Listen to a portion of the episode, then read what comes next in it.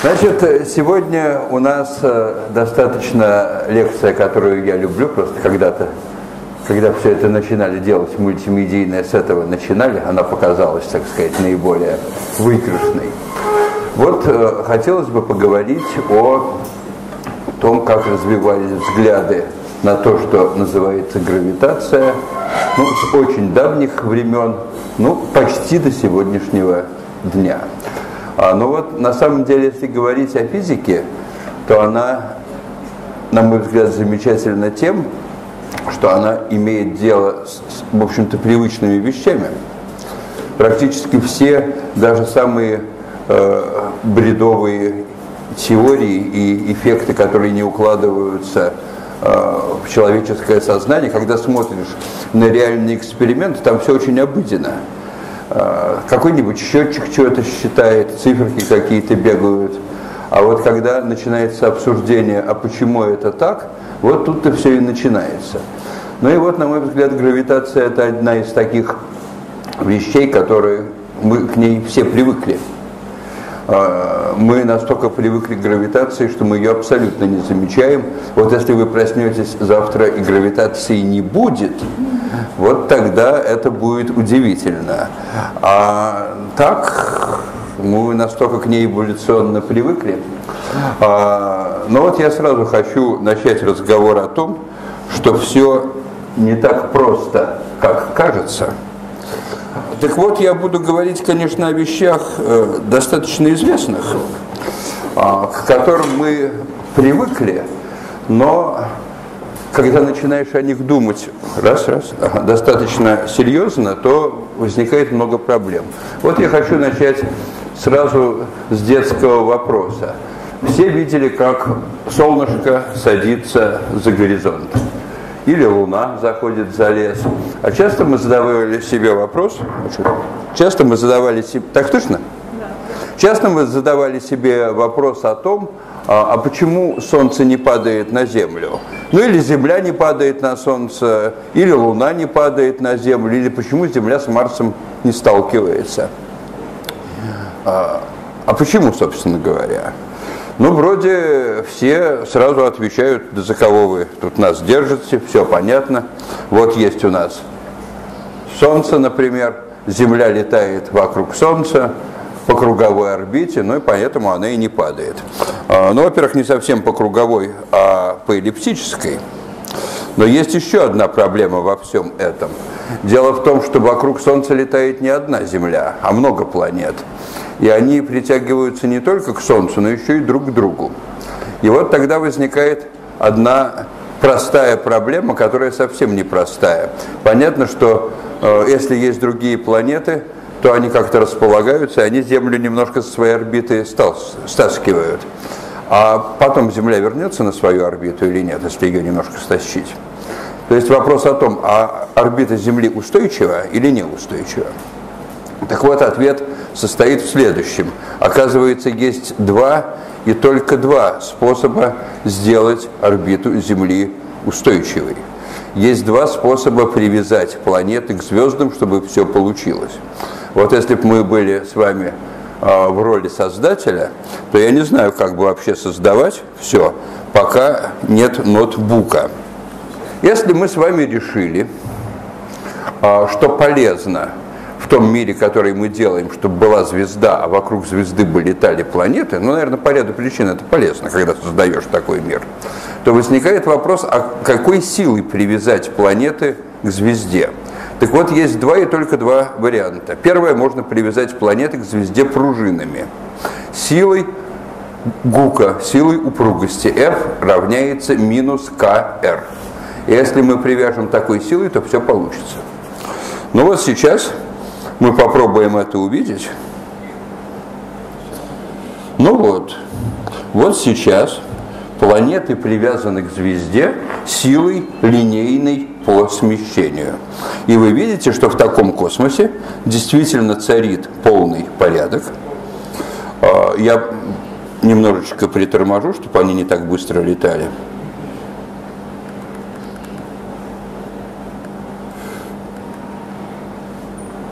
Вот если мы сделаем космос. Таким образом, как видите, все получается.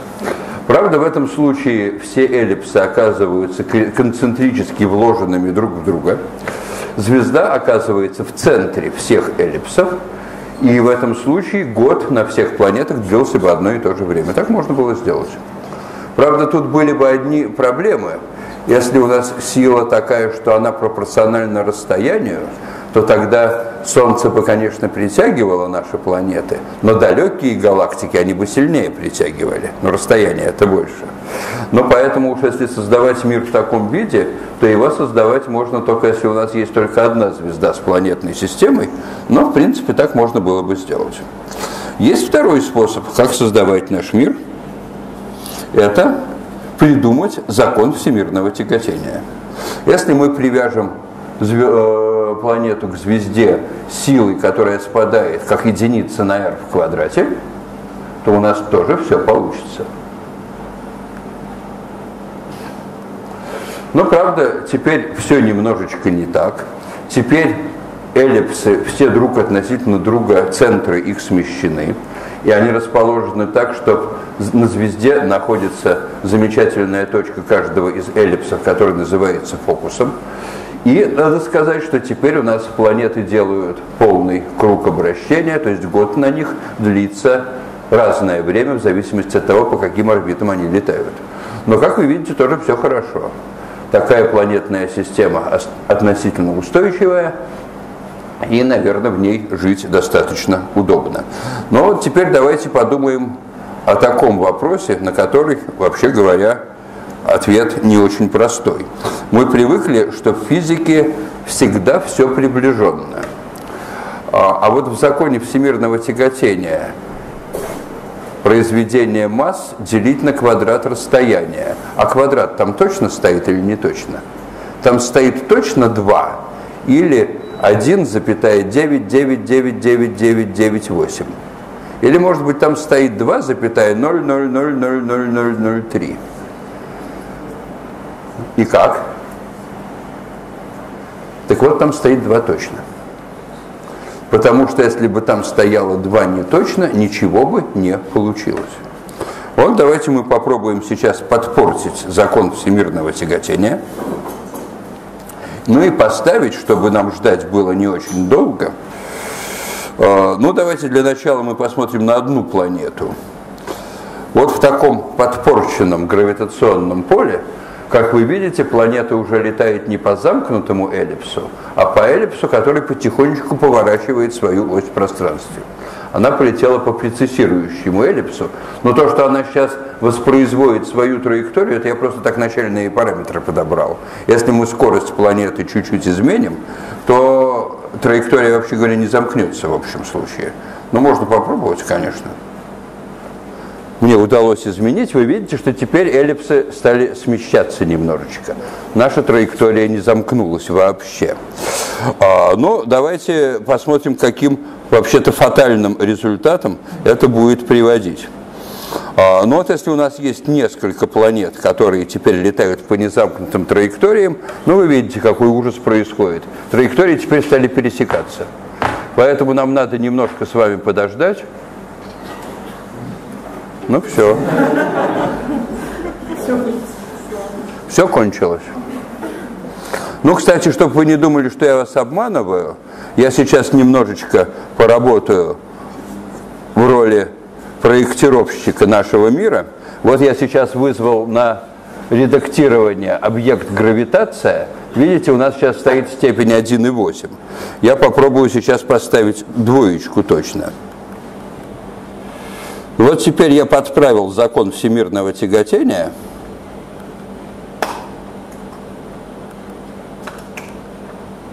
Смотрите, какая прелесть, порядок восстановился. Поэтому вопрос о том, почему не падают планеты друг на друга и спутники на притягивающие центры, это на самом деле вопрос о том, а почему нам так повезло, что в законе всемирного тяготения стоит два точно. Но вот на этот вопрос бывают разные ответы, и я сейчас приведу ответ, который очень любят э, философы приводить, он вообще-то, наверное, и правильный, но с другой стороны, как-то все время ждешь немножко другого ответа. Но против этой точки зрения тоже трудно сказать что-то против. А, я приведу сперва маленький пример. Вот когда-то, в годах в 70-х, во время моего детства, вдруг был гигантский, э, гигантский шум в СМИ э, по поводу, в околонаучных СМИ. Все вдруг закричали, что на Земле обнаружена еще одна разумная цивилизация, которая, а, разумна, и, б, находится в дружественных отношениях с людьми. Это о ком? Нет. Кошки, они в дружественном, но неразумны. Дельфины. Дельфины. И в качестве доказательства того, что дельфины хорошие и, главное, умные, приводились свидетельства очевидцев, что вот а, пароход или там какое-то плавсредство терпит крушение, люди оказываются в воде, и иногда, правда не всегда, приплывают дельфины и, оказавшихся в воде, подталкивают к берегу. Но вы понимаете, что восторгом не было конца. Какие хорошие дельфины, и чего там столько не стали придумывать, и чего-то даже стало получаться, а чего-то стало не получаться. Но вот этот восторг был несколько охлажден одним немножко скептически настроенным физиком. Наверное, ему надоело это все слушать, и он высказал свою точку зрения. Он сказал, господа, а вы не боитесь, что вы просто неправильно интерпретируете экспериментальные факты? А представьте себе, что дельфины глупые. Если они видят кого-то барахтающегося в воде, ну это, это им забавно, но они с ним играют, они его подталкивают, действительно с равной вероятностью к берегу, от берега он ни о чем не думает.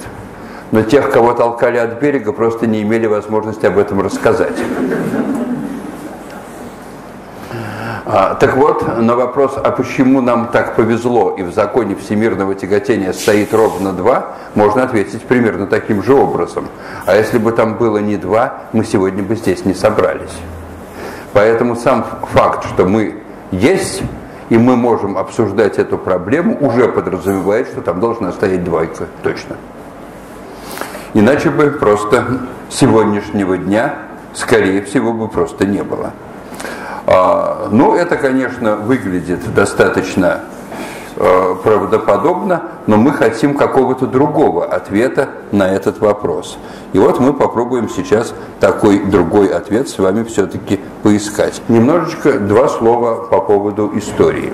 И вот давным-давно э, мир наш был устроен очень-очень просто, но зато очень интересно. А, ну, все знают, что была плоская земля, на китах, на слонах. Все это стояло достаточно крепко. И главное, никуда не падало. Хотя все должно было падать вниз, но поскольку под нами были слоны, черепахи, киты и прочая живность, то она упасть не давала. Переводя все на современный язык, я должен сказать, что раньше мир был анизотропен. У мира было выделенное направление, куда все должно падать. Но поскольку в этом направлении стояли слоны, киты и прочая живность, мы туда не падали. Но это еще не все, была еще одна интересная вещь. Мир был замкнут хрустальной сферой, очень, наверное, важно, что она хрустальная, и на этой хрустальной сфере двигались ночные светила. При этом ночные светила двигались по разным траекториям. Некоторые двигались по дугам окружности, а некоторые выписывали, бог знает, какие петли. Так вот, те светила, которые двигались по дугам окружностей, были названы звездами, а те, которые выписывали, бог знает, какие петли, были названы планетами. Кстати, в этой классификации Солнце и Земля не относились ни к звездам, ни к планетам. Но, правда, возникал один вопрос – а потом он нас снова с вами возникнет. А почему некоторые светила двигаются по дугам окружностей, а некоторые выписывают сложные петли? Я повторяю, они все двигались, располагаясь на хрустальной сфере. Но ответ был прекрасный, была прекрасная теория, которая все абсолютно объясняла. Теория была примерно такая, что каждому ночному светилу на хрустальной сфере представлен ангел – который взмахами своих крыльев заставляет двигаться это светило по той или иной траектории. Прекрасная теория, она объясняла абсолютно все. Никаких вопросов не оставалось. У этой теории была только одна неприятная особенность. Она не обладала предсказательной силой. Никто не брался на себя взять смелость сказать, что на самом деле э, захочется сделать одному из ангелов, который обслуживает то или иное светило в следующий момент времени. Но вот так была интересно устроена астрономия. Была одна наука. Была вторая наука, которую, вот, к сожалению, сейчас не удалось открыть. Это баллистика. Это тоже очень важная наука. Это наука о том, как, находясь в кустах и оставшись незамеченным, кинуть камень через забор в огород соседу. При этом, чтобы сосед желательно вас не заметил. И надо сказать, что, как вы думаете, какая из двух наук лучше финансировалась и лучше развивалась? Да, да, астрономия тут была явно не конкурентно способна с баллистикой. Да, и в области баллистики были получены просто потрясающие результаты. Не зная ни законов Ньютона, ничего, все прекрасно знали, что летают тела по параболам, э, и все это работало просто на ура. Но самое главное, что эти две науки были абсолютно друг с другом не скоррелированы.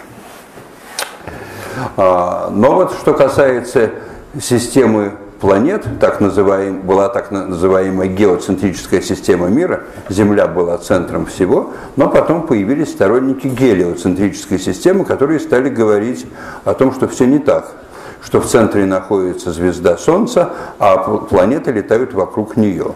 И вот э, вокруг Солнца. И вот тогда появились очень жаркие споры между сторонниками той или другой теории. Они были настолько жаркие, что сторонникам гелиоцентрической системы мира таскали на костры. И поэтому их было немного. Но это обычный закон сохранения. Если у вас рождается поровну и тех, и тех, а одних тащат на костры, то их остается меньше. Но, правда, это мы любим говорить, что тащили на костры. Я тут знаю только одного человека, которого сожгли. Да? Это Джорджана Бруно. И вообще-то его сожгли не, скорее не за его систему мира. Пока он говорил, что все вращается вокруг э, Солнца, а, а звезд и Солнца много, к этому относились-то терпимо. Но потом он договорился до того, что церковь неправильно Бога интерпретирует. А вот это ему уже не простили. И тогда припомнили гелиоцентрическую систему мира и все остальное. Ну, в общем, короче, споры были, но среди всех был один очень интересный человек, который сказал следующую фразу. Он сказал, ребята, давайте мы не будем спорить, не будем ругаться, не будем друг друга на костры таскать. Давайте мы сперва все измерим, а когда у нас будут цифры, и когда мы будем точно знать, как летают планеты, вот тогда-то мы с вами будем обсуждать, как на самом деле правильно. А, это был довольно богатый человек, у него было такое странное двойное происхождение. Он был, с одной стороны, немного чехом, с другой стороны, немного датчанином. А он на свои идеи получил грант а, от короля Дании и вложил, у него было софинансирование, он в этот грант вложил столько же своих денег. И в результате на одном из островов Балтийского моря отгрохал обсерваторию. И он после этого несколько лет занимался измерением положения небесных тел. И он исписал 8 километров бумаги одними только координатами небесных тел на небесной сфере, и так и умер, не опубликовав, не опубликовав свои экспериментальные наблюдения. Ну, это вообще потрясающе, да? У нас вообще люди пытаются опубликоваться, ничего не сделав, а вот э, Тихо Браги имел 8 километров бумаги уникальных экспериментальных данных и так и не опубликовал. Для меня это было совершенно непонятно, пока я вдруг, когда как-то раз проезжал в Дании, я не мог не заехать в музей Тихо Браги, но и когда оказался там, если честно, тогда сразу все на места встало. Но, понимаете, так ведь не бывает на самом деле. А, а вот было. Но дело в том, что он занимался не астрономией, это у него было хобби а его основная работа была, жил, он жил при дворе, Поэтому его основная работа состояла в ухаживании за дамами и в э, драках на дуэлях. А в свободное от основного занятия времени он иногда поглядывал в телескоп, ну так. И надо сказать, э, э, и он не опубликовался, потому что он не ожидал, что он умрет так рано, в 32 года. Он просто не ожидал, что так все закончится печально, и, наверное, но почему-то не спешил. Только не думайте, что его на дуэли убили. Он дрался очень хорошо. Единственное, что один раз у него были э, потери, ему половинку носа на дуэли э, отсекли. Э, и в результате он сделал себе, он богатый человек, из золота половинку носа. И вот когда он стал ходить с полузолотым носом, то количество дам вокруг на порядке сразу возросло, а он сразу стал пользоваться еще большей популярностью. Так вот, он вовсе не на дуэли погиб, все еще хуже было, пиво перепил. Ну, уж если быть совсем точным, даже не пиво перепил, а, просто тогда а, в, уж не знаю, как там это называлось все, барами или как, но нельзя было выйти из помещения раньше, чем выйдет король. Такой этикет был. И человек умер от разрыва мочевого пузыря. Ужас. А, но, да, кстати, теперь в Чехии считается, что самое почетное место в любом пивном заведении, самое близкое к выходу. Это с легкой руки Тихо Браги. История, так сказать, свои ошибки запоминает. Но надо сказать, что Тихо Браге сделал, кроме того, что написал координаты небесных тел, он сделал еще одну очень важную вещь. Он за несколько лет до своей безвременной кончины взял на работу в ученики Кеплера. И Кеплеру он поручил попробовать описать движение Марса, который двигается вот по этим петлям. Это была абсолютно безнадежная штука, потому что никто не понимал, что происходит. Но и Кеплер несколько лет промучившись с этой задачей, сильно обиделся на Тихо Браге, они, в общем, там сильно разругались. Но когда Тихо Браге не стало, все 8 километров бумаги с цифрами попали в руки Кеплеру. И вот тогда произошло первое чудо в истории физики. Говорят, что Кеплер несколько лет тупо смотрел на эти бумаги с цифрами, и вдруг его осенило, что все эти цифры – укладываются в три очень простые утверждения, которые называются законами Кеплера. Первое утверждение состоит в том, что планеты летают вокруг звезды, вокруг Солнца, и летают они по эллипсу. Что такое эллипс? Если вбить вот сюда гвоздик и сюда гвоздик, и на два гвоздика привязать веревочку, сейчас не очень видно ее, подлиннее, чем расстояние между гвоздиками, и вставить в эту веревочку карандашик и держать его все время так, чтобы веревочка, обе половинки были натянуты, и вести карандашиком по плоскости, то карандашик нарисует вот такую замкнутую кривую, которая называется эллипс, а говоря поточнее, это математическое место точек, сумма расстояния от которых до двух называемых фокусами есть константа. Вот первое утверждение состоит в том, что планеты летают по такому эллипсу. А, вот есть э, ну тогда уж в следующий раз я обязательно покажу вам этот фрагмент видео. Есть прекрасная демонстрация на этот счет Евгения Ивановича Бутикова, но она не Java доступна, поэтому она как видео у меня спрятана, я очень люблю эту демонстрацию. Там какая-то планета летает вокруг Солнца, а компьютер тупо каждый раз отмеряет этот отрезочек и этот и потом его тупо ни о чем не думая переносят в сторону и ставят один отрезочек на другой сверху. И оказывается, что сумма длины отрезочков всегда константа. Да, это действительно эллипсы. Ну, еще до эллипсов догадаться, наверное, было как-то можно, но вот второй закон Кеплера, он меня вообще полностью выводит из состояния душевного равновесия. Оказывается, если планета летает по эллиптической траектории, то она иногда близко к звезде, иногда далеко. И вот далеко от звезды она движется медленнее, чем близко. Нет, мы это с вами понимаем, это закон сохранения энергии. Но при Тихо Браге и при Кеплере никаких законов сохранения энергии не было. Так вот, оказывается, что если из центра звезды провести радиус-вектор и попросить этот радиус-вектор в течение суток заштриховывать площадочку, которая определяется вот этим криволинейным треугольничком, по которой, по, который образуется вот дугой орбиты, по которой летит планета, и двумя положениями радиус-вектора, то если за сутки вблизи звезды планета пролетела столько, а потом мы подождем полгода, и она за сутки пролетит меньшее расстояние, но чудо состоит в том, что площади этих двух треугольничков одинаковые. Но вот это, я вообще не понимаю, как это можно было додуматься, глядя на столько километров бумаги с цифрами, что надо рисовать криволинейные треугольники и считать там площади. Но Кеплер и думал порядка шести лет. Но вот мне кажется, что без подсказки сверху до этого додуматься было просто невозможно. Но можно столько всего считать. Можно было корни из длинных дуг считать, можно было еще что-то считать, и ничего бы не получилось. А вот для площадей получается такой фантастический закон. Ну давайте мы попробуем с вами посмотреть на этот закон. Ну вот смотрите.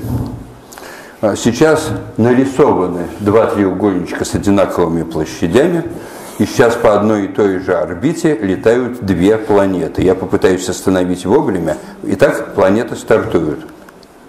Но я немножко опоздал, они проскочили чуть-чуть за эти площади, но я надеюсь, что вы поверите, что за равные промежутки времени действительно планеты пролетают такие пути, что вот эти площади оказываются равными. Ну и, наконец, есть третий закон Кеплера, который говорит о том, что планеты так летают, что если мы возьмем большую полуось этого эллипса, то есть самое большое расстояние, самый длинный отрезок, который можно вписать в эллипс, поделим его пополам, и это число возведем в куб, и поделим на квадрат времени года для данной планеты, то есть на квадрат времени, за который она облетает, эта окружность, то для всех планет одной звездной системы мы получим одно и то же. А, опять-таки, мы с вами, зная законы Ньютона, а, конечно, для движения по круговым орбитам это легко покажем. Но вот для движения по эллиптической орбите это сделать трудно даже на сегодняшний день, потому что движение по эллипсу аналитически не очень хорошо описывается. Поэтому давайте посмотрим вот на такую демонстрацию. Вот сейчас имеется два спутника – которые привязаны каждый только к своей звезде. Вот эта планета только к этой звезде притянута, при, притягивается, а эта планета только к этой. И смотрите, что происходит. Сейчас подобраны такие условия начальные, что зеленая планета летает по круговой орбите, а красная планета летает по эллиптической орбите, точно вписанной в зеленую. Повторяю, каждая планета притягивается сейчас только к своей звезде, ну на компьютере можно все что угодно сделать. И вот сейчас мы увидим, что в этом случае у нас периоды обращения у планет одинаковые.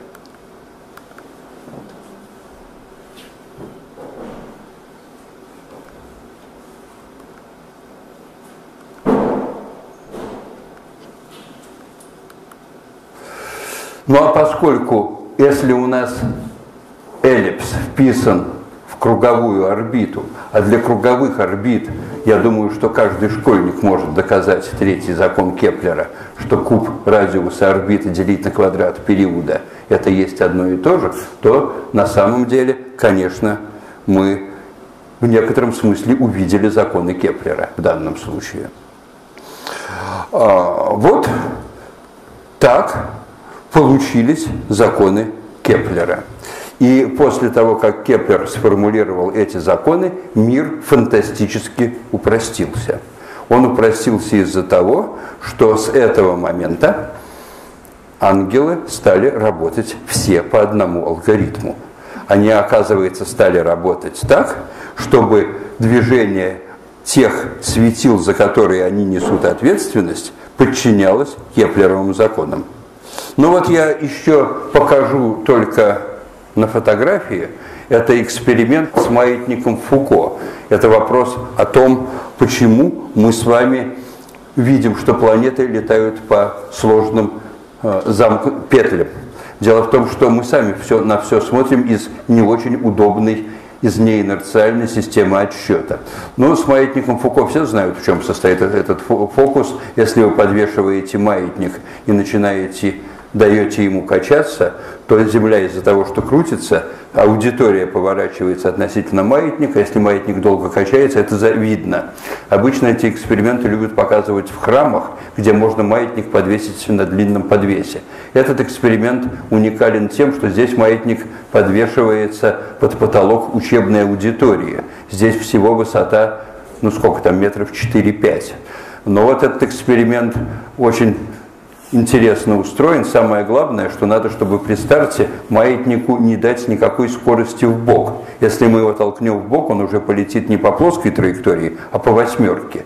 Так вот, чтобы он успокоился, маятник привязывают в отклоненном положении за три дня до лекции. И он три дня висит и успокаивается.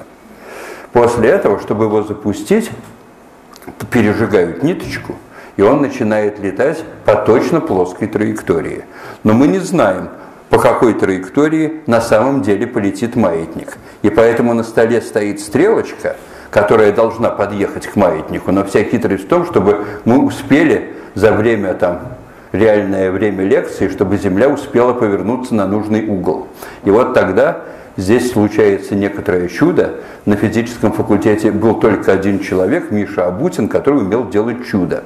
Он умел пододвигать к уже колеблющемуся маятнику стрелку так, что достаточно было 5-6 колебаний маятника, чтобы за это время Земля повернулась на нужный угол. Вот когда он это делал, меня всегда на лекции душа замирала, потому что если он подвинет далеко, ну, значит, не успеет. Если он подвинет слишком близко, и стрелка в его руках попадет в плоскость колебаний маятника, это неинтересно, но ждать потом надо три дня. Этот эксперимент нельзя по второму разу запустить. Его можно запустить только один раз. И вот э, ему всегда удавалось пододвинуть стрелочку так, чтобы хвати, хватало двух-трех периодов колебаний маятника для того, чтобы он влетел в плоскость, где находится стрелка, и произошло столкновение. А, но вот а, когда-то все эти лекции читались с демонстрациями, это мы показывали живьем, и когда были те благостные времена, вот тогда мы Мише Абутину платили зарплату больше, чем любому профессору физического факультета. Это когда-то очень не понравилось ректорату. Он сказал, как вы лаборанту платите больше, чем профессору. У меня был ответ, понимаете, на физическом факультете 145 профессоров и докторов наук. Но есть только один Миша Абутин, который умеет это делать. Вы попросите любого доктора физ, физмат наук или технических наук, ну, кончится все печально, он получит этим железным маятником полбу. Ведь надо сейчас смотреть, э, где маятник качается. Это выглядит страшно. Человек, вот качается эта железная болванка, да, вот он садится на корточки, и она пролетает рядом с его глазом, и вот он при этом, двигая рукой эту стрелочку, ставит ее куда надо. Совершенно фантастическая вещь. А, кстати, а, здесь есть кадры из того из тех демонстраций, которые, о которых я говорил, которые сделаны Евгением Ивановичем Бутиком, вот это законы Кеплера. Вот первое, вы видите, что компьютер сам переставляет отрезочки до фокусов от тела, и получается, что сумма отрезков равна нулю. А вот вторая демонстрация, это как раз по второму закону Кеплера. Через равные промежутки времени меняется цвет, которым компьютер заливает ту площадь, которая заштриховывается радиус-вектором. И компьютер тупо ему дается команда сосчитать число пикселей, закрашенных в один цвет. И вот там наверху циферки, это просто компьютер число пикселей считает. Вы видите, что они получаются все одинаковые. Я всегда люблю говорить, что если бы Кеплер увидел эту демонстрацию, ну, человек несколько лет думал над этим, да? А тут у вас пролетает, и результат сразу получается. Ну, вот поэтому компьютерные технологии иногда бывают, конечно, полезными. Ну вот в связи с этим, конечно же, законы Кеплера, они очень хороши, но возникает, естественно, следующая проблема, а почему верны законы Кеплера? И вот теперь наступает время Исаака Ньютона. Надо сказать, что Исаак Ньютон имеет в области, о которой я сейчас говорю, две заслуги перед человечеством. Первая не очень большая. Он догадался о том, что вторая производная от координаты – это сила делить на массу, а сила гравитационная устроена так, как она устроена, гамма м на r квадрате. И оказалось, что в этом случае все получается. Получаются законы Кеплера. Но на самом деле Исаак Ньютон показал удивленному человечеству еще один пример, который до него, пожалуй, никто не показывал. Он объединил две науки. Если раньше у нас была отдельная астрономия и отдельно небесная механика, то вдруг оказалось, что никаких двух наук, вообще говоря, нет. А это всего лишь одна наука. Давайте попробуем посмотреть. Итак, у нас есть яблоко, которое висит над землей. И сейчас Ctrl-X так, там 2,57, да? Сейчас я сделаю яблоко изначально неподвижным. Теперь мы яблоко роняем. И оно прыгает. А теперь давайте яблоку сообщим некоторую горизонтальную скорость.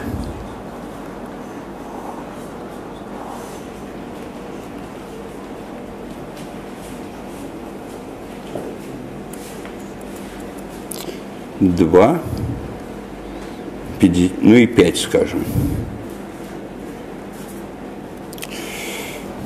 Теперь яблоко упадет не над тем местом, где оно висело изначально.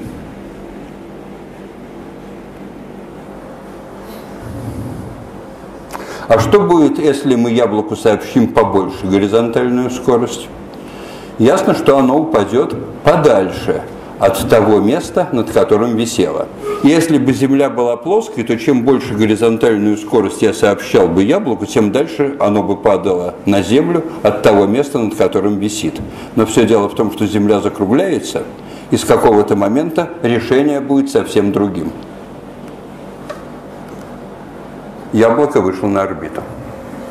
При этом мы не поменяли никаких законов, по которым считает компьютер – он как у нас яблоко летало по э, какой-то траектории вблизи Земли, так и летает. Просто оно перестало спотыкаться о Землю. Кстати, вопрос на засыпку. Мы привыкли говорить, что вблизи поверхности Земли э, у нас тела двигаются по параболам. А на самом деле, по каким траекториям они двигаются? Давайте проверим. Вот сейчас я снова сделаю так, чтобы яблоко упало на Землю.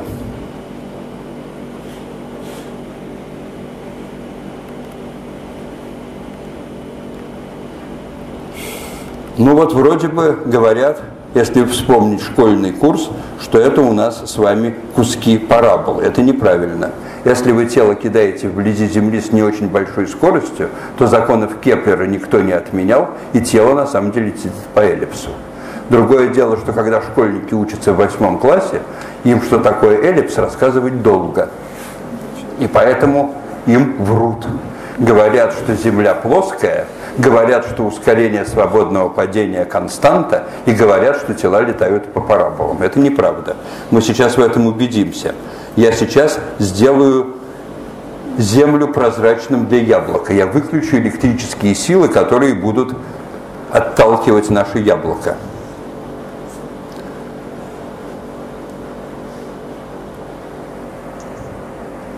Никакая это не парабола, это эллипс. Нет, конечно, можно и кинуть яблоко с земли так, чтобы оно полетело по параболе. Но для этого яблоку придется сообщить скорость большую, чем вторая космическая. Вот тогда действительно будет движение по параболе. А пока скорости маленькие, это движение по эллипсу. Кстати говоря, именно из-за этой причины стрелять из пушек – это очень опасная вещь. Дело в том, что если вы стреляете из пушки с достаточно большой скоростью и снаряд не падает на землю, то он полетит по эллипсу и пройдет через ту точку, из которой выстрелил. Поэтому, когда вы хорошо стреляете из пушки, через некоторое время к вам сзади прилетает ваш же снаряд и попадает в вас, вообще говоря. Поэтому стрелять надо с осторожностью. А, но, вообще говоря, из законов Ньютона законы Кеплера, конечно же, получаются. Только законы Кеплера получаются из законов Ньютона с некоторой осторожностью. Законы Кеплера действительно можно вывести из ньютоновских законов, если мы предположим несколько дополнительных идей. А, во-первых, нужно, чтобы масса спутника была гораздо меньше массы притягивающего центра, массы звезды. Во-вторых, нужно, чтобы масса, чтобы масса э, других спутников была маленькая, и они наш спутник не сильно отклоняли от Кеплерова эллипса. И, наконец, нужно, чтобы все тела были точечными, а если уж не точечными, то хотя бы точно круглыми. Вот только в этом случае у нас все получится. Ну, давайте, во-первых, посмотрим на, для начала на э, то, что будет, если мы запустим тело со скоростью большей, чем э, первая космическая скорость, это поучительная демонстрация. Вот сейчас вокруг Земли летают несколько планет. А они летают по эллиптическим или круговым орбитам. Но давайте еще раз посмотрим. Сейчас из бесконечности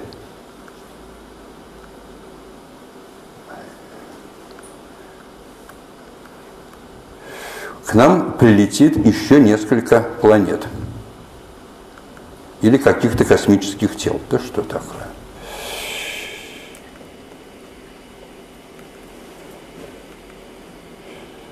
Вот смотрите, из бесконечности прилетело тело, оно пролетело вблизи Солнца и снова полетело на бесконечность.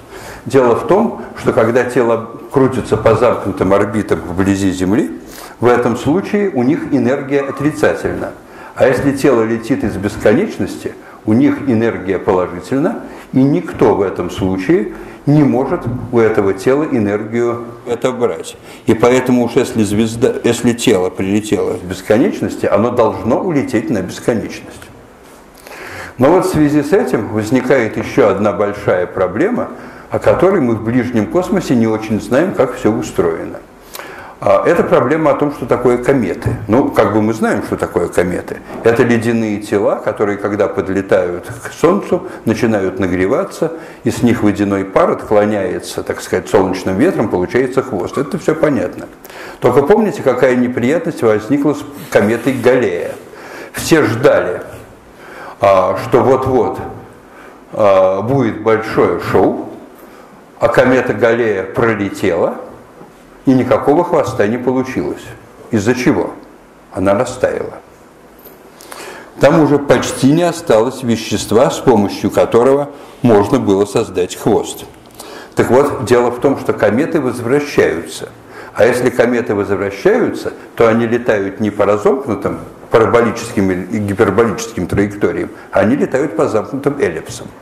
Но если они летают по замкнутым эллипсам, они должны были летать по ним всегда. А если они летают по этим эллипсам всегда, какая проблема возникает? А почему они до сих пор не растаяли? Откуда берутся свеженькие кометы?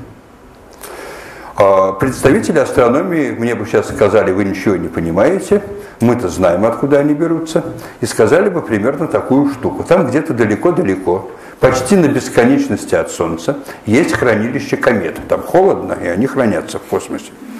При этом они чувствуют хаотически меняющееся гравитационное поле не только Солнца, но и других звезд. Поскольку они далеко от Солнца, то уже Солнце не является доминирующим, а поскольку все звезды летают бог знает как, то это гравитационное поле меняется почти случайно. И иногда так случается, что это случайно меняющееся гравитационное поле выталкивает комету на эллиптическую орбиту. И вот оттуда мы получаем свеженькие кометы. Ну, выглядит немножко фантастически. Там, представляете, где-то кто-то собрал кометы в космосе. И их оттуда выталкивает. Как-то мне не очень это правдоподобным кажется. И некоторые представители астрономии скажут, не, коллеги, вы ошибаетесь, все не так. Не было никаких комет. Но если вы посмотрите на орбиты планет Солнечной системы, там есть некоторая закономерность, которая связывает номера орбит с целыми числами. Так вот, для планеты с номером 4 или 5, не помню, там нет планеты, где она должна быть. И когда туда навели телескоп, то нашли почти сразу планету. Но на следующий день другой человек нашел другую планету. Там вместо планет пояс астероидов. И тогда возникла красивая легенда о том, что там и должна была быть планета по закону Тициуса Боде. Вот есть такой закон, который связывает орбиты, радиус орбит планет с рядом целых чисел. Но потом, но там, видимо, летала планета, которая потом рассыпалась в пояс астероидов. Этой планете даже название придумали – Фаэтон. И первое, почему он рассыпался, объяснение было такое. А с одной стороны Солнце, а с другой стороны тяжелый Юпитер. Юпитер – тяжелая планета. Кстати, будь Юпитер еще, по-моему, в шесть раз массивнее, он бы тоже загорелся, как Солнце. Но, слава богу, не загорается. Но есть и другая точка зрения. Да не разорвал Юпитер своим гравитационным притяжением Фаэтон, если он, конечно, был, а просто когда-то из бесконечности летела глыба льда. И так не повезло, что она столкнулась с Фаэтоном. В результате Фаэтон рассыпался в пояс астероидов, а глыба льда во что рассыпалась? В те кометы, которые мы наблюдаем. И мы еще сколько-нибудь полюбуемся хвостами комет, они растают, и на этом феномен комет кончится. Очень правдоподобно. Но есть и другая точка зрения у астрономов. Они говорят, посмотрите на траектории всех комет.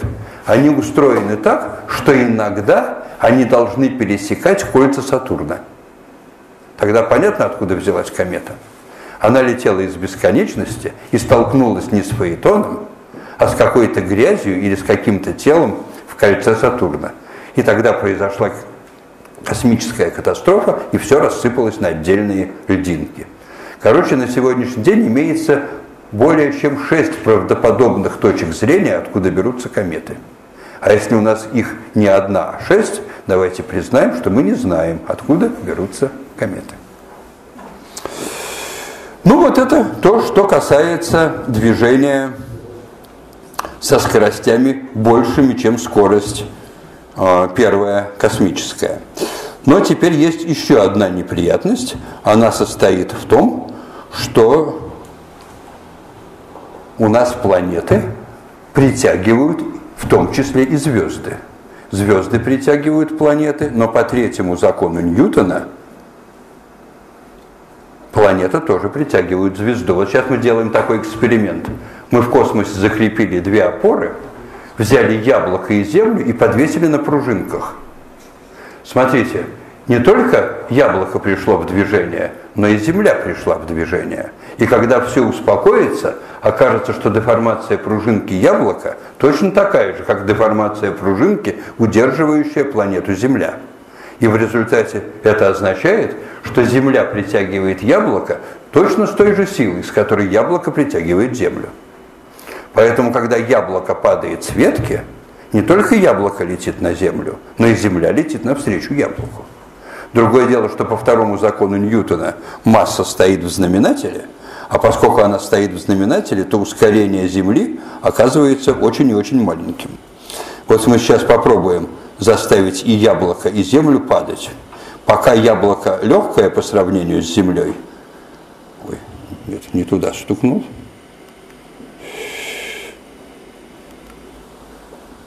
то Земля почти стоит на месте, а яблоко прыгает. Но обратите внимание, вот там зеленая, это координаты Земли, Земля вообще чуть-чуть двигается.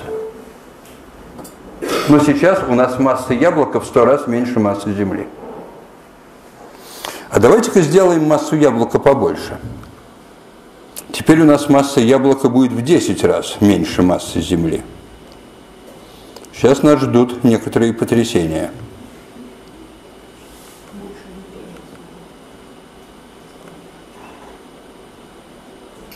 О, да Земля стала двигаться.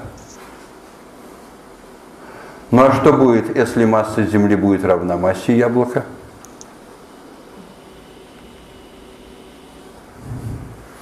А Земля и яблоко стали двигаться одинаково.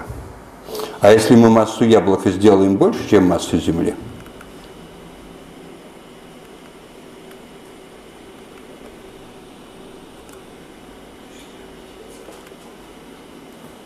то, конечно, будет что-то ужасное. Так вот, друзья мои, не только Земля крутится вокруг Солнца, а по этой причине и Солнце крутится вокруг Земли. Если бы планетная система Солнца состояла из одной только Земли, Солнце бы летало по эллипсу с радиусом 3 километра. Ну, давайте посмотрим. В том случае, когда массы звезд одинаковые, мы получаем идеальную двойную звезду, когда обе компоненты летают по эллипсу, а в фокусе эллипса теперь вообще ничего нет. Там есть одна магическая точка, которая называется центром масс. А, естественно, если теперь массы двойной звезды станут разными, то в этом случае у нас тяжелая компонента будет летать гораздо медленнее, чем легкая. И в этом случае, несмотря на то, что орбиты пересекаются – но звезды должны двигаться так, чтобы прямая, соединяющая их, проходила через центр масс, поэтому звезды никогда не столкнутся. Вот все, что вы увидели до сих пор, можно решить еще на бумажке, умея интегрировать и дифференцировать. Кстати, высшую математику изобрел, изобрел Исаак Ньютон как раз, чтобы решать эти задачи. А вот сейчас мы наконец перейдем к задаче, где компьютеру нет альтернативы. Мы сейчас посадим спутник к одной из звезд – и посмотрим, как будет летать спутник вот в такой сложной звездной системе. Итак, имеется двойная звезда, и спутник пока принадлежит легкой компоненте. Ну вот, звезды крутятся друг относительно друга, а спутник летает по эллиптической орбите вокруг своей звезды. Но когда звезды сближаются, возможно такая забавная ситуация. Спутник может оказаться между двумя звездами, и поскольку у этой массы больше, есть возможность так называемого перезахвата. Вот сейчас происходит перезахват спутника. Он покидает своего хозяина и садится на орбиту более тяжелой компоненты звезды. Все, тяжелая компонента отобрала спутник у своего партнера – ну, теперь можно позволить себе помоделировать побыстрее. Нам надо ждать долго, чтобы обратный перезахват произошел целый год, чтобы компоненты снова сдвинули, э, сблизились. Сейчас, конечно, никакого перезахвата происходить не будет. Но через год компоненты двойной звезды сблизятся, и тогда возможно обратный перезахват.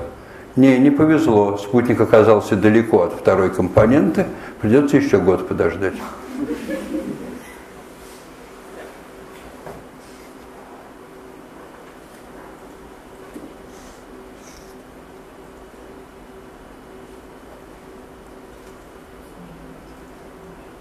О, произошел перезахват. И спутник вернулся к своему старому хозяину. Обратите внимание на то, какие страшные траектории получились. Вот когда-то я читал курс концепции современного естествознания в Смольном институте, у, там интересное такое место, там считается, что девушки должны полдня на арфе поиграть, а полдня поля поквантовать. Но, короче, физика, мы там оставались на уровне физики в картинках. Ну и надо было им как-то экзамен устраивать, это было ужасно. Их много, я один – а, а чего-нибудь спрашиваешь, вот филологи интересно, они не отвечают на вопрос, они начинают очень издалека.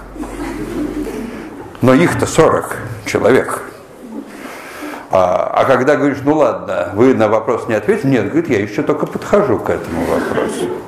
Ну и поэтому, когда мне это все надоело, я решил там письменные тесты придумывать. Ну там проще хотя бы это во времени становилось образримо. И вот там был один вопрос, ну понятно, что там формулы их спрашивать не надо, а вопрос они на качественном уровне был вопрос такой, почему на планетных системах двойных звезд маловероятно существование белковых форм жизни? Я подразумевал, что они обратят внимание, насколько неустойчивы траектории здесь. А это означает, что наша планета подлетает то близко к звезде, и тогда там жарко, то улетает далеко, и тогда там холодно. Ну а поскольку белки живут и существуют в очень узком диапазоне температур, то никакой белковой жизни на такой планете быть, конечно, не может. Но вот один ответ на этот вопрос Он просто вошел в историю. Я его как-то процитировал на дне физика, на физфаке, там не поверили, что такое ответить можно. Но ответ был такой, это девушка пишет, почерк красивый. Ну, говорит, все же очень просто. Если двойная звезда, то, то одна компонента светит, то вторая. И там все время светло, там ночью светло. И как там размножаться? Абсолютно некомфортно, понимаете? Но по этому же поводу есть другой анекдот, который мне нравится еще больше. Это кто-то уже из мужчин придумал, из писателей-фантастов. Я где-то прочитал такую вещь, мне понравилась идея. Конечно, белковых форм жизни на основе углерода у такого спутника быть не может. Ну, климат плохой. Но, а может быть, кремниевая жизнь есть, тоже четырехвалентный элемент. А, наверное, кремниевые структуры, они крепче, чем белковые. Поэтому, если на спутнике есть не белковая форма жизни, то там все равно не может развиться техническая цивилизация, похожая на нашу. Почему? Потому что их Тихо Браге сумел бы написать 8 километров цифр? Сумел, конечно. Но когда эти 8 километров цифр попали бы в руки Кеплеру, он бы не догадался до законов Кеплера, поскольку здесь их просто нету. И тогда их Ньютону было бы не на что опереться, чтобы догадаться до, второго закона Ньютона. А если у нас нет второго закона Ньютона, у нас никакой технической цивилизации быть не может. Ничего не построишь. Поэтому создавать технические цивилизации можно только на планетных системах одиночных звезд. Но здесь есть, конечно, еще одна интересная вещь. Это взаимное возмущение спутников. Я постараюсь вам показать эту демонстрацию. Итак, у нас есть два спутника точечной звезды или круглой звезды. Они между собой тоже взаимодействуют. Пока спутники далеко, Сила притяжения между спутниками мала по сравнению с силой притяжения к звезде, и тогда оба спутника летают по Кеплеровым замкнутым траекториям. Вот вы видите, траектории замкнулись. Но по третьему закону Кеплера тот спутник, который летает по траектории, которая ближе к звезде, чем этот спутник, он летает быстрее, чем он. И поэтому этот спутник неизбежно догонит этот. Но как только он его догонит, между ними возникнут гравитационные взаимодействия, и Кеплеровые орбиты нарушатся. Вот они сейчас сильно провзаимодействовали, и снова спутники ушли на удаленные орбиты. Вы видите, что снова орбиты замкнуты, но это будет происходить до, тех, до того момента, когда они снова, может быть, сблизятся. Вот они снова взаимодействовали и снова поменяли свои орбиты. Кстати, вопрос. А если бы кто-то нехороший со сверхцивилизацией поставил перед землянами сейчас дилемму. Вам надо забыть одну из небесных механик. Кеплера или Ньютона. Мы бы чем пожертвовали? Мнения не сошлись. А почему Ньютоном? Только для этого нужно иметь Ньютона. А вот из законов Ньютона вывести законы Кеплера – это чистая арифметика. Это вот сейчас компьютер считает. Так что лучше иметь законы Ньютона. Из законов Ньютона законы Кеплера выводятся математически, но этого мало. Вот сейчас мы видим ситуацию, когда законы Кеплера не работают, а законы Ньютона работают. Сейчас все компьютер считает по законам Ньютона. Это означает, что законы Ньютона имеют гораздо большую общность, чем законы Кеплера. Законы Кеплера ничего не говорят о движении тела по наклонной плоскости. А законы Ньютона и на этот вопрос отвечают. Да, теория Ньютона гораздо более общая, чем теория Кеплера. И мы можем сказать, что законы Кеплера верны в некоторых моментах, потому что верны законы Ньютона, и из них при некоторых условиях законы Кеплера можно вывести. Но, как вы понимаете, теперь возникает еще один вопрос. Это вопрос о том, а почему верны законы небесной механики Ньютона. Правда, здесь есть еще одна неприятная ситуация, и прежде чем говорить об этом, я про эту ситуацию скажу. Дело в том, что Солнце не является точкой. Если бы Солнце было шариком, то оказывается, из законов Ньютона можно показать, что сферически симметричные тела притягиваются как точки, помещенные в их центры. Но Солнце не является и шариком. Оно не является шариком из-за того, что оно жидкое, и при этом оно крутится вокруг своей оси. Поэтому Солнце сплюснуто у полюсов. Это на самом деле эллипс, эллипсоид вращения. И тогда, если у нас почти круглая и точечная Земля летает вокруг Солнца, возникает большая проблема. Как сосчитать притяжение точечного тела к неточечному телу? Кстати, это проблема, на которой я как-то раз очень сильно разругался по интернету с одной преподавательницей школы. Там вот есть такие мок-курсы, когда там что-то рассказываешь, тебя на видео записывают, я такой курс сделал, потом меня заставили там тесты к ним делать. Но это полная скука, я терпеть не могу тесты. И поэтому, когда я делал тесты, я развлекался.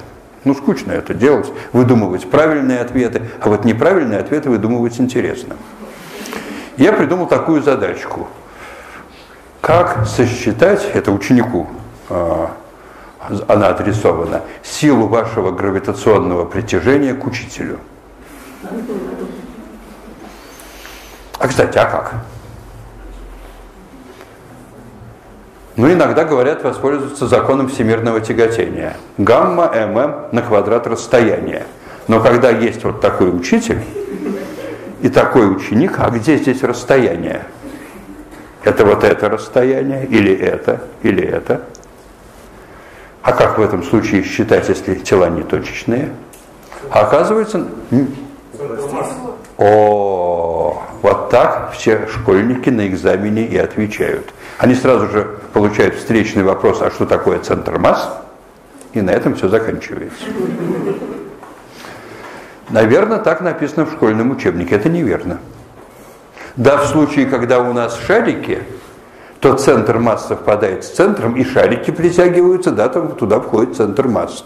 А если у нас тела конечных размеров, Бог знает какой формы, центр масс там абсолютно ни при чем. Тогда надо поступать следующим образом. Надо мысленно учителя разбить на точки. Мысленно.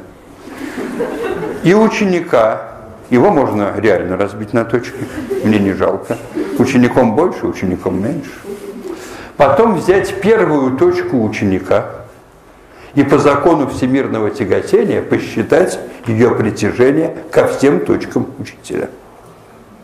Потом надо взять вторую точку ученика, третью и так далее. И надо посчитать число точек ученика на число точек учителя законов всемирного тяготения. И все сложить векторно. Другого пути нет. Но, а кроме этого ответа, я, конечно, там трепанулся, и написал, что есть другой ответ, который я написал правильный. Спросить, чему равна эта сила у учителя. И вот я от какой-то злобной мадам получил. Вы что, издеваетесь? Нет, там, пока вы не выбрали оба ответа как правильный, вам говорят, что вы не прошли тест.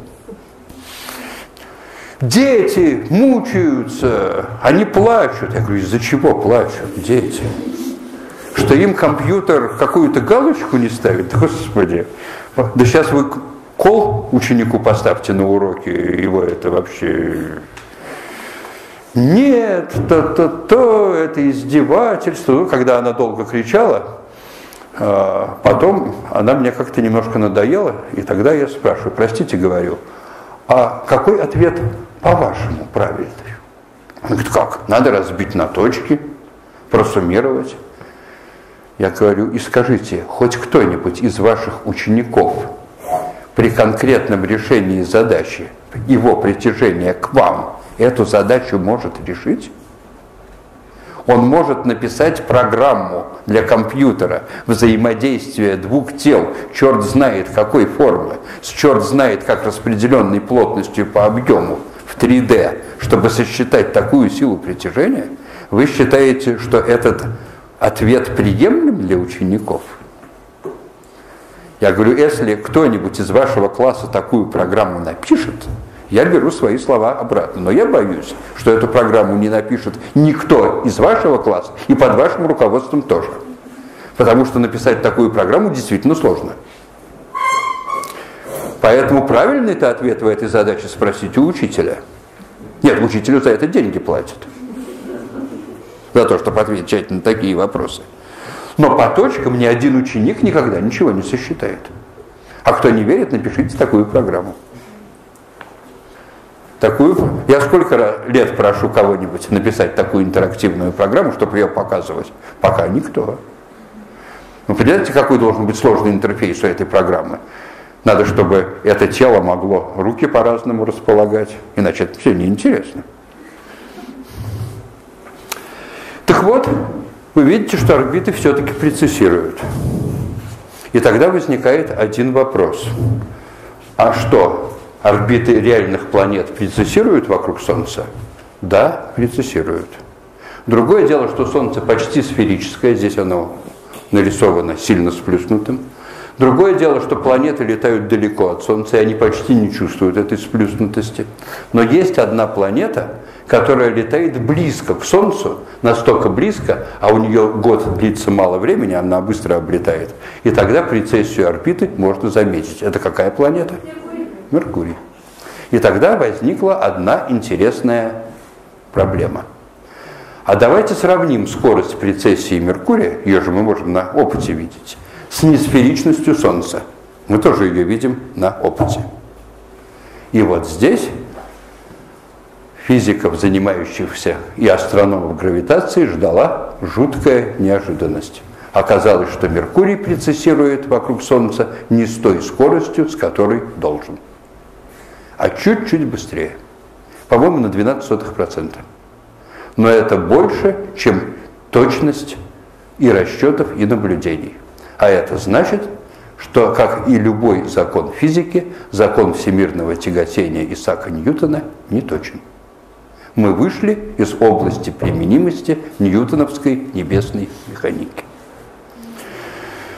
Тем не менее, Исаак Ньютон провинился перед нами еще и не только в этом. Нет, то, что законы Ньютона э, не всегда выполняются, так так устроена практически любая физическая теория. Любая теория имеет конечную область применимости. Но есть и другой неприятный, ну в кавычках, конечно, неприятный, великих не судят, поступок. Когда Исаака Ньютона спросили, а почему гравитационная сила это гамма ММ делить на r в квадрате, почему там стоит r точно двойка, Исаак Ньютон гордо ответил ту фразу, которую часто-часто цитируют. Он сказал, я гипотез не измышляю. Он отказался обсуждать механизмы возникновения гравитации. А если он сказал, что не наше дело с вами пытаться понять, почему эта сила устроена так, то по большому счету небесная механика Ньютона не сильно ушла вперед от теории ангелов. Просто слово «ангел» Исаак Ньютон заменил словом «гравитационные взаимодействия» и приписал этому ангелу некоторый алгоритм, по которому он работает. Но, но он отказался обсуждать механизм возникновения этого алгоритма. И в этом смысле он остался на позиции ангелов. После Исаака Ньютона периодически появлялись люди, которые били себя кулаком в лоб и говорили «я понял», и выдумывали теорию гравитации. Поскольку эти люди появляются достаточно часто до сих пор, я вам скажу, что они все придумывают. Идея примерно такая. Давайте представим, что весь мир заполнен некоторыми частицами, которые летают во все стороны, могут пролетать сквозь тела, иногда в них застревая – ну, для наукообразия давайте назовем эти частицы гравитонами, ну, чтобы объяснять гравитацию. Сейчас у нас будет совсем наукообразная теория. Кстати, а есть такие частицы, которые летают во все стороны, пролетают насквозь, почти не застревая, но чуть-чуть застревают? Есть, нейтрино. Но нейтрино у них слишком маленькая масса для того, чтобы получить нужный эффект. Ну а что нам мешает предположить, что есть что-то потяжелее, чем нейтрино? Тогда, если у нас есть уединенная планета, она со всех сторон протыкается гравитонами. Если гравитон пролетел насквозь, ну и бог с ним, а если застрял, то по закону сохранения импульса он подтолкнет планету в сторону своего движения. И планета будет дергаться. Но поскольку гравитонов со всех сторон летит поровну, то она почти не дергается, и мы этого не замечаем. А теперь у планеты есть спутник. Обратите внимание, что со всех сторон, по нашему предположению, гравитонов летит поровну. Пока спутник был уединен, но он-то рядом с планетой, и тогда число гравитонов, летящих отсюда, больше, чем число гравитонов, летящих отсюда. Ведь Земля их чуть-чуть поглощает. Ну там Земля или Солнце, неважно кто. И тогда с этой стороны в наш спутник гравитонов ударяет меньше, чем с этой. Куда будет действовать сила на спутник? И самое интересное, что если теперь все аккуратно посчитать, то мы получим закон единица на r в квадрате. Господа, мы с вами объяснили механизм гравитации. Просто-то как все. Летают частицы, их поглощают. К сожалению, у этого закона есть один недостаток. Дело в том, что если этот спутник находится вблизи притягивающего тела, то он вообще-то должен еще летать по орбите.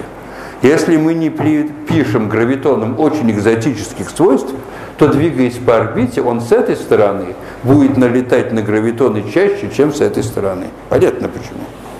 Если вы ну, под дождем бежите с большой скоростью, у вас живот мокрый, а спина сухая. Но если он с этой стороны чаще встречается с гравитонами, чем с этой, то он кроме силы притяжения будет еще какую силу ощущать? Торможение. Они будут его тормозить в этом направлении. Дальше возникает вопрос, насколько эффективно они его будут тормозить. Если 10 миллиардов лет, ну и бог бы с ним. Но простой расчет показывает, что Луна должна остановиться примерно за 2000 лет. Мы точно знаем, что Луна крутится вокруг Земли больше. Поэтому при всей привлекательности так называемых гидродинамических теорий гравитации они несостоятельны.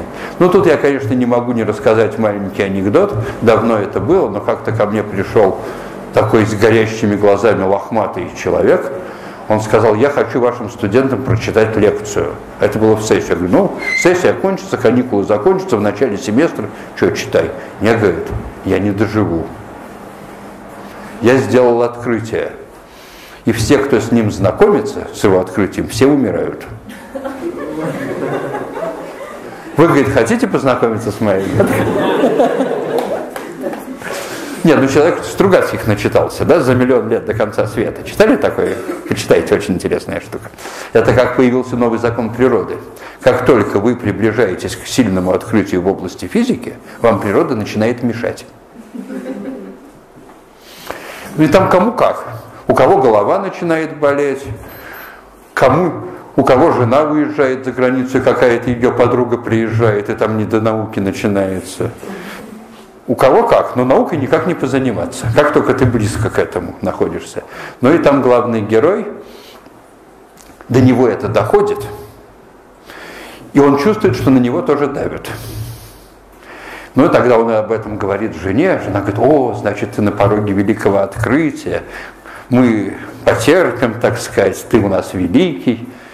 Ну, значит, они на всякий случай уезжают, жена с детьми, он остается заниматься своей физикой, и вдруг, значит, у него звонок в дверь. Он берет топор на всякий случай. Ну, мало ли что природа подсунет, да? Подходит к двери, а там почтальон. И там телеграмма. Его сын при смерти. С ним природа торгануться решила. Ну и он свою работу сжигает, и, и на этом его занятие наукой заканчивается. Вот такой есть рассказ, ну и, наверное, у Стругацких, ну и, наверное, он этого начитался. Ну, короче, он говорит, прочитайте мой труд. Я говорю, а о чем труд-то? О теории гравитации. Я говорю, нет, не ко мне. Я в этом ничего не понимаю. Это к теоретикам. Он говорит, я у них уже был. Они меня послали. А потом он так на меня посмотрел, а вы в какой области работаете? Я так жался, говорю, физики лазеров. Он мне, у меня там и про лазеры есть. Короче, он мне всучил этот труд, представляете, еще на пишущей машинке, через пол интервала 500 страниц. Причем у него предложение начинается на одной странице, он уже о другом, а оно все идет, идет, у него страниц 5 предложений. Ну, немножко больной, конечно, человек. А, но самый, да, кстати, у него потом третье, это приложение. Это о том, как он кому-то об этом рассказал, и, и копия некролога. Там самое было крутое, что он пришел к проректору по науке Ленинградского еще университета Красильникову, и имел, я цитирую, что написано, и имел с ним беседу в течение трех часов. Вначале проректор говорил мне, что это все туфта. Но к концу трехчасовой беседы он уже не говорил об этом так. Но вы см... А дальше ксерокопия статьи из газеты «Правда», что через три дня после этого самолет с 12 универсантами разбился.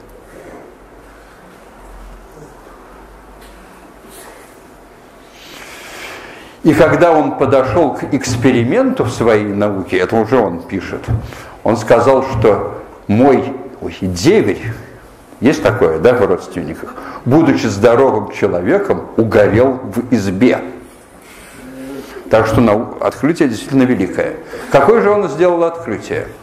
Он поставил эксперимент. Он взял аквариум, воду вылил, рыбок. Ну, когда делаешь великое открытие, закрыл аквариум стеклом, в стекле сверлил два отверстия и сквозь них всунул в аквариум два резиновых шланга, на концах которых повесил два полых металлических шара, просверлив в каждом из них по 257 отверстий. Наверное, это важно. После этого, значит, у вас эти шары висят на резиновых жгутах, он эти жгуты подключил к пылесосу. При этом он промазал верхнюю часть стекла, которая аквариум закрывает пластилином, чтобы воздух не очень шел, и стал оттуда воздух откачивать. Как вы думаете, что произошло с шарами? Но они притянулись, естественно. Вокруг возникло разрежение воздуха. Там посередине между ними оно было самое большое, их атмосферным давлением прижало. И он понял. Он сказал, что все атомы втягивают в себя вакуум и создают вокруг себя разрежение вакуума. И поэтому все происходит. Ну, вы поняли, что он придумал. Он слово гравитон, которое мы только что обсуждали, заменил словом вакуум. В этом была только одна интересная вещь. У этого человека было 8 классов образования. Но он доказал, что в этом случае шары притягиваются по закону обратных квадратов. Для этого нужно знать высшую математику. Он ее выдумал. У него была очень кривая высшая математика. Он так и не выучил, он только 8 классов образования, он не выучил настоящую высшую математику, но он делал все примерно правильно. Это меня просто до глубины души потрясло, я, не, я одного не понимал. Он из себя, он шоу делает, то есть он все знает, так сказать, и из себя дурачка строит, или это все на самом деле? И знаете, похоже на самом деле. То есть это был Исаак Ньютон, который опоздал на 250 лет. Он сам до всего этого дошел. Как минимум до высшей математики. Но когда он ко мне пришел уже шестой раз, Понимаете, он, он, он говорит, только он других не слушает. Когда я ему сказал, что это все давно известно, и гидродинамические теории, они закрыты, он не, он бубнит, бубнит. И когда он мне надоел окончательно, я, конечно, плохо с ним поступил. Когда он пришел седьмой раз, я закрыл дверь, говорю, никто за тобой не следил? Говорит, нет, а что?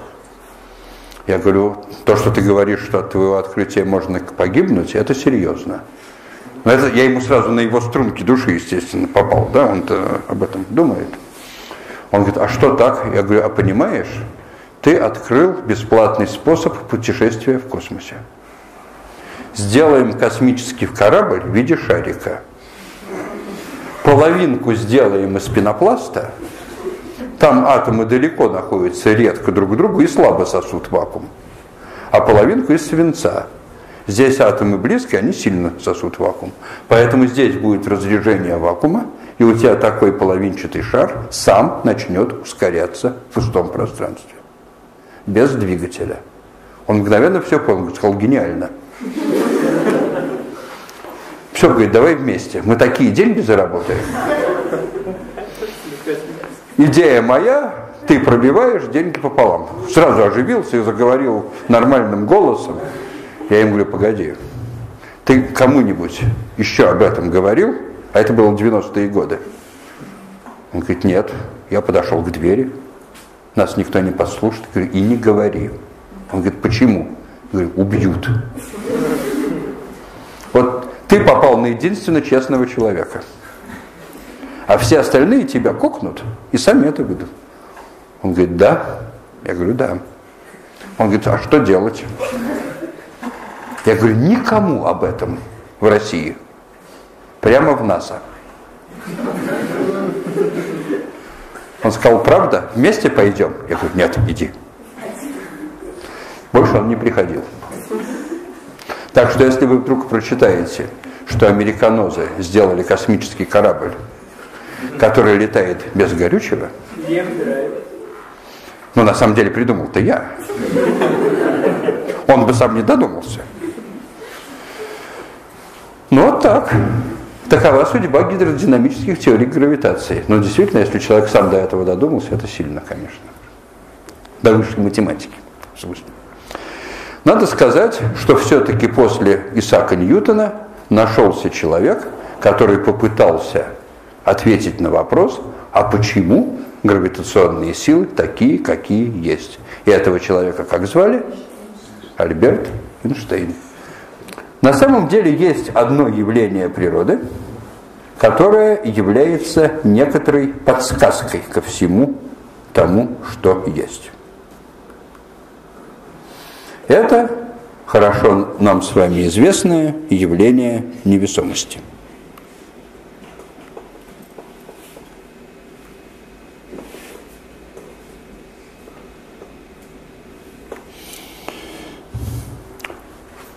Ну вот можно сделать такой маятник на платформе, который можно по рельсу поднять наверх аудитории – и там два магнитика, один удерживает платформу, а другой удерживает маятник. И если вы отпустите магнитик, который удерживает маятник там под потолком, то он начнет качаться. Это значит, что под потолком гравитация есть. Но если вы одновременно выключите, маятник отклонен горизонтально, его держит магнит так горизонтально, и платформа висит на магните. Но если вы и то, и то одновременно отпустите, и маятник, и платформу, они начнут падать вниз – и пока вся эта система не долетит до окончания рельса, маятник будет находиться на платформе в отклоненном положении. Дело в том, что у нас масса тела входит в два закона. С одной стороны, ускорение тела по второму закону Ньютона – это сила делить на массу.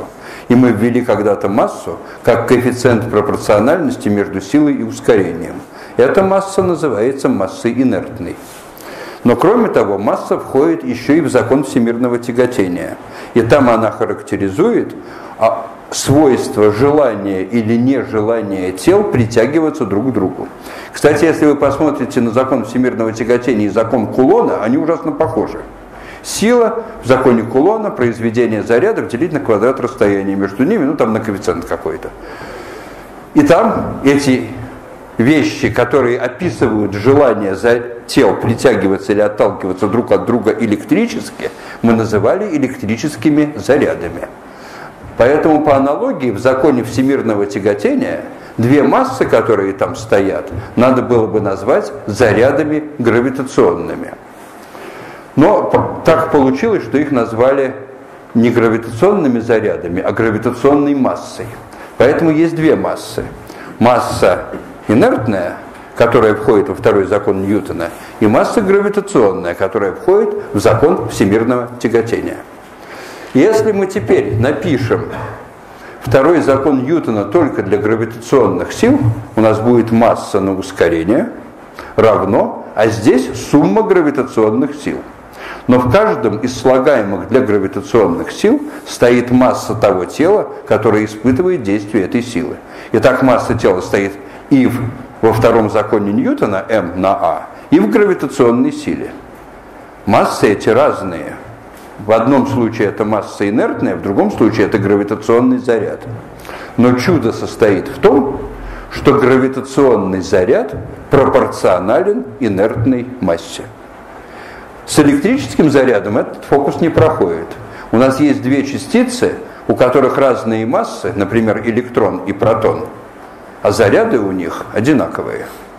У нас есть две частицы, у которых массы одинаковые, протон и нейтрон.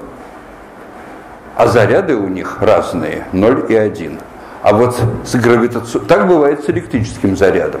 А вот с гравитационным зарядом так почему-то не бывает. Там гравитационный заряд или гравитационная масса пропорциональна массе инертной. Поэтому, конечно, в законе всемирного тяготения гравитационный заряд надо было бы измерять в каких единицах? В гравитационных кулонах, как измеряется электрический заряд.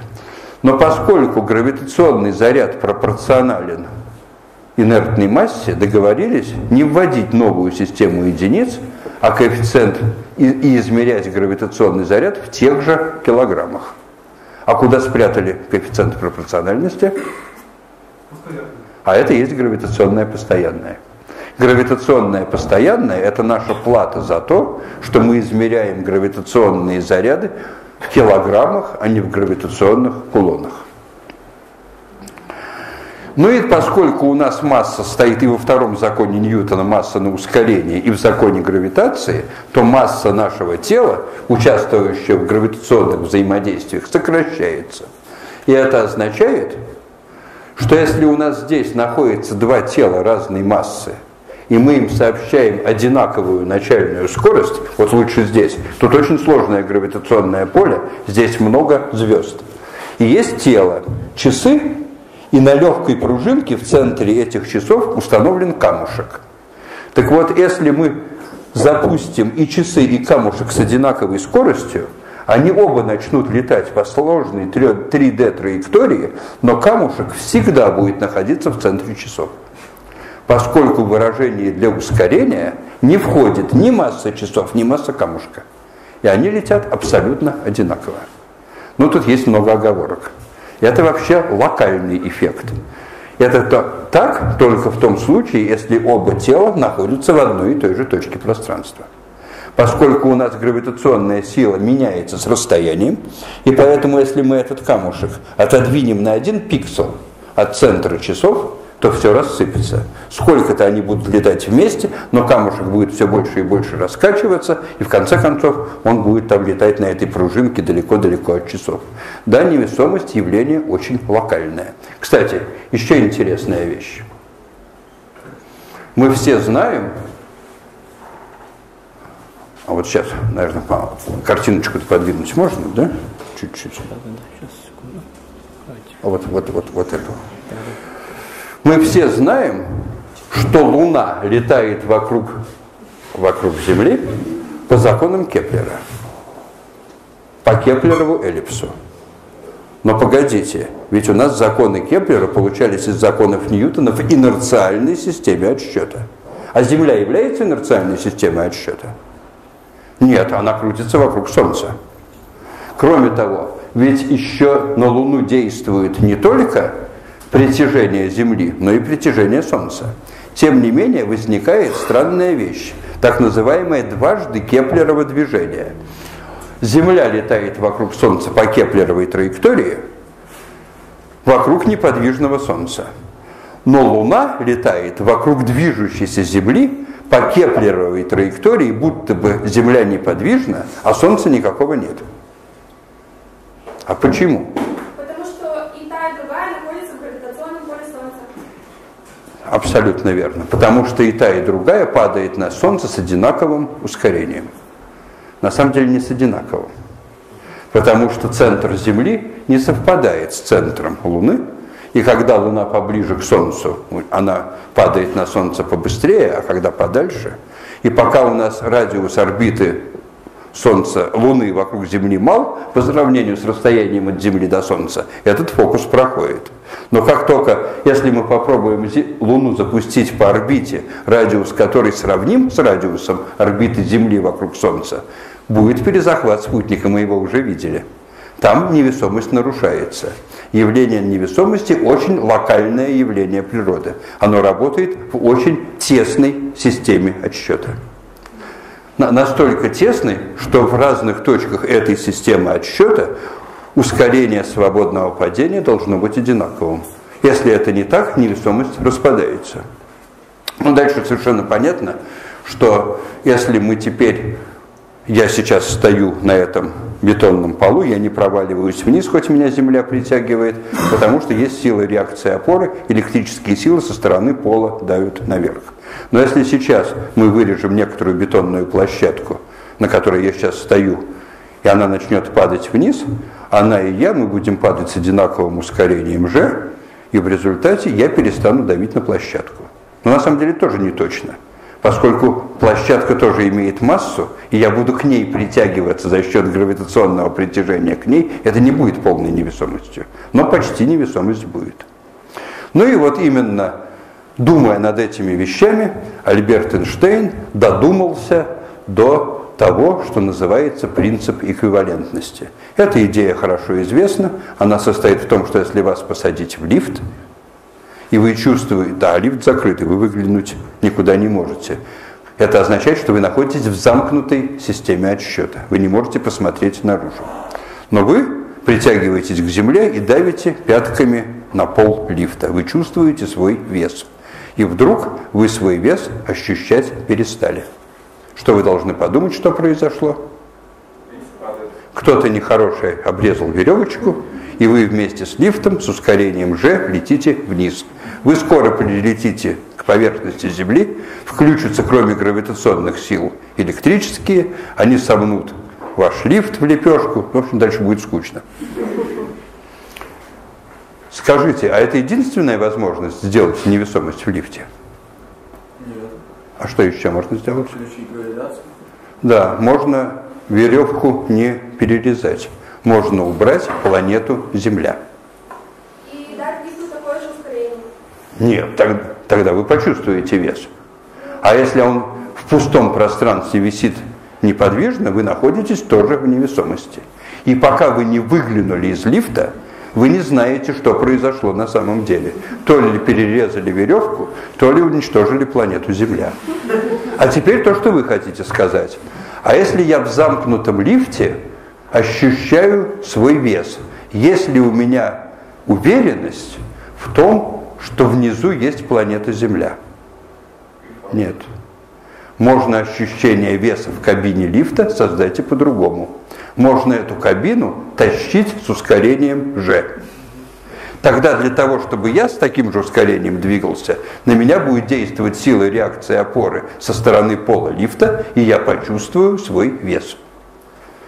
И я эти две ситуации, притяжение к Земле и действие на меня ускоренно движущегося пола лифта никогда не отличу. Это неверно, можно отличить.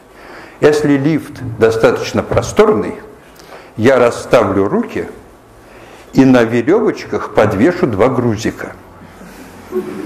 Если меня обманывают и тащат лифт с ускорением, то обе веревочки будут как направлены? Параллельно. А если подо мной есть земля, то обе веревочки будут направлены под углом к центру Земли.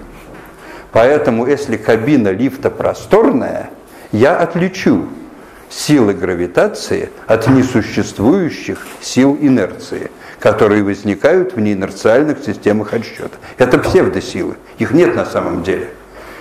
Когда меня прижимает к полу лифта, меня никто не притягивает вниз. Это я просто оказался в неинерциальной системе отсчета. Но поскольку вся физика традиционно строится так, что она должна быть локальной, то есть вся физика развивается в малой области пространства, то в малой замкнутой локальной системе отсчета я никогда не могу отличить действие гравитационных сил от несуществующих сил инерции. И вот тогда Альберт Эйнштейн формулирует некоторое высказывание, которое я специально скажу чуточку сильнее, чем его говорил Эйнштейн, чтобы интереснее было. Если мы не можем на опыте зарегистрировать гравитационные силы, а мы договорились, что не можем, а физика – это наука экспериментальная, а на эксперименте мы договорились, что гравитацию зарегистрировать нельзя, это означает, что никакой гравитации в природе не существует. И закон всемирного тяготения – это выдумка Исаака Ньютона. Хорошая выдумка, но не более того. Как? Если нет гравитационных сил, почему же сейчас Земля летает по эллипсу? Если сил нет, она как должна лететь? По прямой, равномерно и прямолинейно. Так вот, на этот кажущийся парадокс в некотором смысле, в некотором смысле, я специально немножко сгущаю, общая теория относительности отвечает довольно хитрым образом. А Земля и летает вокруг Солнца по прямой линии, потому что Солнце не притягивает Землю к себе. Оно делает другое. Солнце меняет вокруг себя геометрию. И прямая линия превращается в эллипс. А Земля как летела по прямой, так и летит.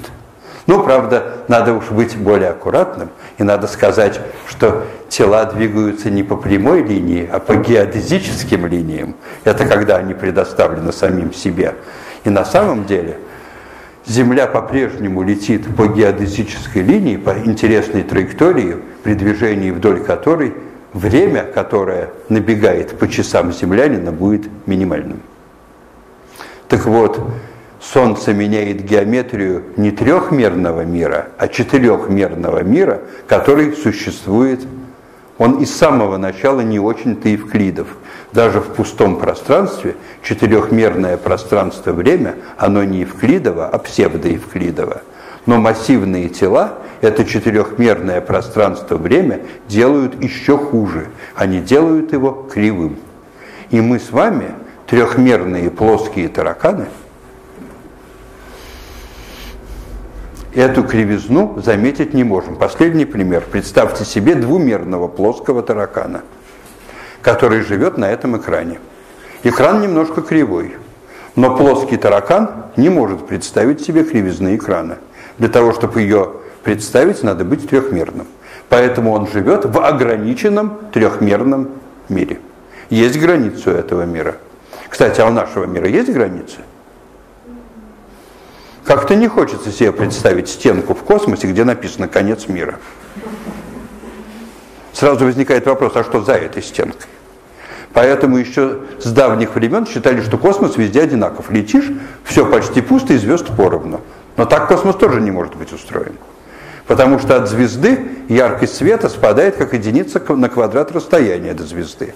А объем пропорционален 4 третьих пер в кубе кубу расстояния.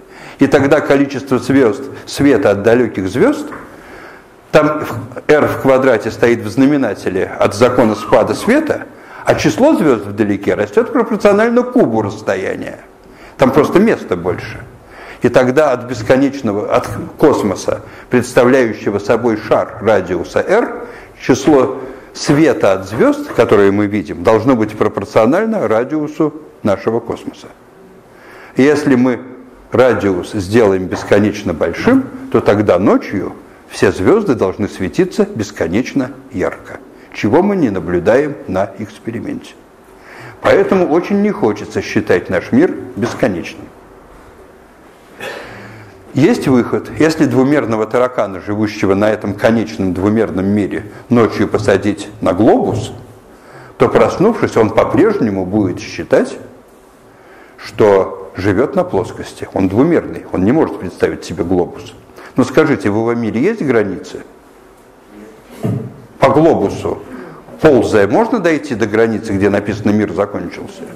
Нет, его мир не ограничен. А бесконечен ли его мир? Конечен. И на глобус с заданной плотностью вы можете нанести не более чем конечное число точек звезд.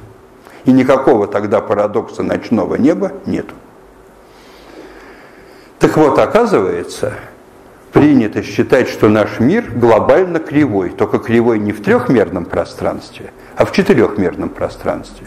Но там, где на этом глобусе имеется звезда, она еще там делает вороночку. В этом глобально кривом мире. Если вы около этой вороночки запустите шарик, то он как начнет в этой вороночке двигаться? Совсем не по прямой. И, наверное, можно даже шарик запустить так, чтобы он в этой воронке вокруг нашего камушка, который продавил глобус, двигался по эллипсу или по окружности. И тогда двумерный Исаак Ньютон, живущий на таком глобусе с продавленными воронками около массивных камушков разложенных, он увидит, есть камушек, а вокруг него летает шарик. Никакой воронки он не увидит, потому что он плоский, двумерный. И тогда он выдумает закон всемирного тяготения.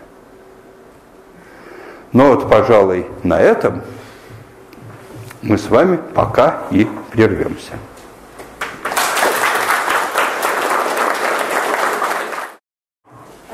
Получается, что Вселенная не бесконечна, и мы не можем просто понять границы, я правильно понимаю?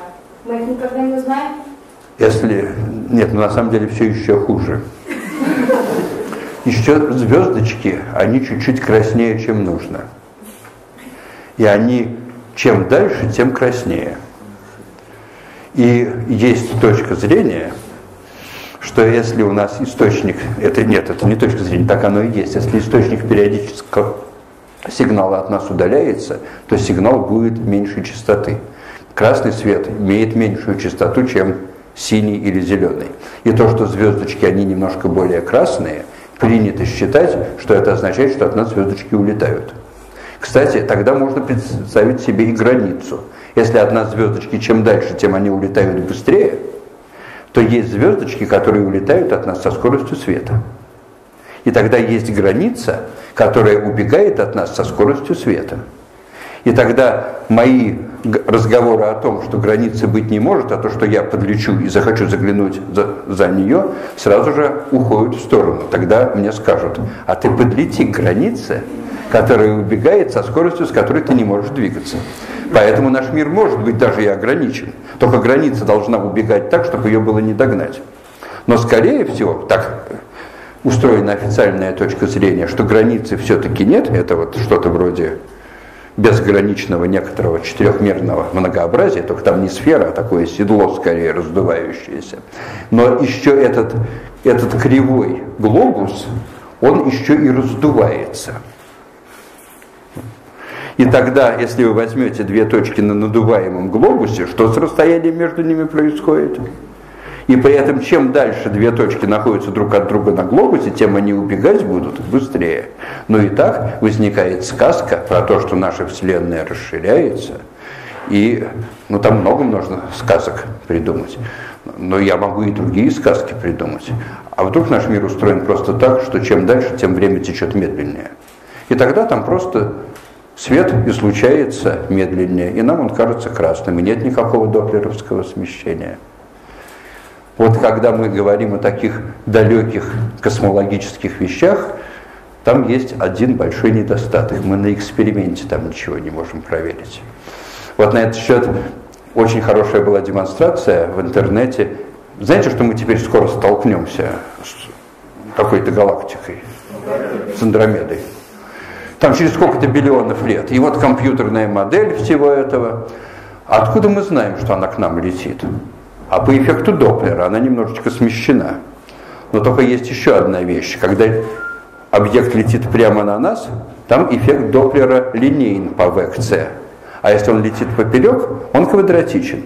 И поэтому Андромеда к нам, наверное, приближается. И такую-то скорость мы можем измерить. А какую скорость мы не можем измерить? Поперечную. И кто вам сказал, что она летит на нас, а не так?